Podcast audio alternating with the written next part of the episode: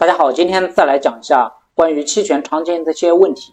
那么继续讲第五条，为什么离平值期权相同执行价格间距的看跌期权比看涨期权更便宜呢？那么首先来看一张图啊，这是之前截的图，是四月七号到期，然后甲醇的二零五合约的期权，当时甲醇的价格呢是三千，对应的平值期权呢正好是三千。那么相同的价格间距是什么意思呢？是加，比如说是加三百，那就是三千三，对应的期权价呢是十九元。那么往下数减三百，那么对应的是两千七百的行权价，那对应的是十元。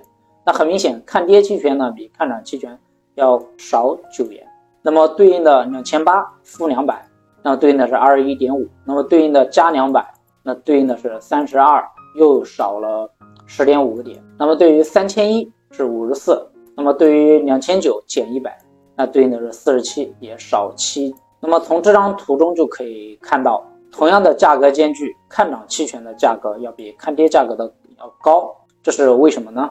那我们再回到前面讲的，那个人认为的原因主要是因为相同的波动率，那期货价格越涨越快，而下跌呢是越跌越慢。啊，三，那么比如说三千涨百分之十是三百点，那么像再涨百分之十呢就是三百三。那么下跌呢，百分之十是三百，那么再跌百分之十呢，是只能跌两百七，那么就相差了六十点了。由此可见，理论上相同执行价格间距，看涨期权的行权概率呢，要比看跌期权变成实值期权的概率要更高一点。那么因此呢，它的一个价格就更高。如果是在同样的涨跌幅情况下，看涨期权的明显的它的收益率要比看跌期权要更高一点。那么第六条，期权一跳是多少钱？最小变动价位以及交易单位是多少？一跳多少钱呢？是等于最小变动价位乘上交易单位。那么对于大部分品种来说呢，交易单位呢跟对应的期货的交易单位是相同的。那唯一不同呢，就是沪深三百股指期权和股指期货的区别。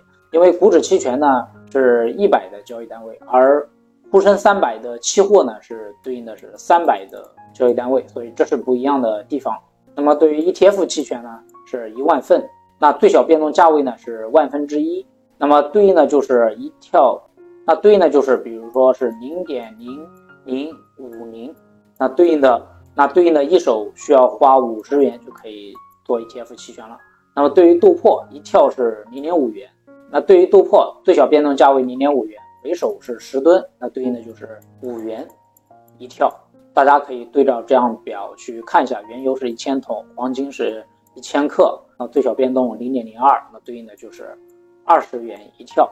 那目前上市的期权呢，大商所上市了八个，那个中金所上市一个，那股票期权呢总共有三个，那能源交易所是一个，上海交易所是五个期权品种，郑州交易所呢是六个期权品种，总共是二十四个期权品种。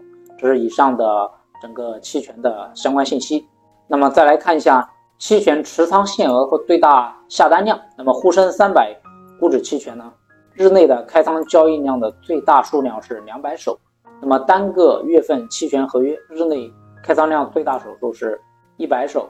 那这个单个月份呢，比如说就是二二零四，那这个月份呢最大开仓量是一百手。那么剩下在二二零五啊，只能也只能开一百手。如果开仓了二二零六，总共合计呢只能开仓两百手，就是这个意思。那单个深度虚值期权日内开仓的最大数量为三十手。那这个深度虚值是什么意思呢？对于股指期权呢，它的意思是，比如说四千三的现在是平值期权，那么往上数十个价格间距，再往上那就是虚值期权了。那么对于往下的往下数十个价格间距的看跌期权呢，也是虚值期权。大部分商品期权呢。限价指令下单的最大下单数量是一百手。这个限价指令，比如说就委托呃三十元这个价格去委托的，或者五十元这个固定的价格去委托的，最大下单量是一百手。那么市价指令呢，是一般是对应的是涨跌停板的价格，那么最大是两手。这样也有好处，就是可以防止期权流动性的问题导致滑点。对最大下单量一百手呢，这个需要注意，比如说持仓了一千手，那么只能分十次去去平掉。就是这样的一个操作，要需要注意的地方。那对于原油呢，在交割月前第二个月，那么第二个月是什么意思呢？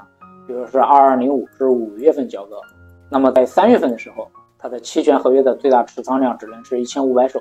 那么交割月前，比如说四月份的，那么最大持仓量是五百手。那么目前来来说呢，就是豆粕的成交量还是比较大的，铁矿的成交量也非常的大。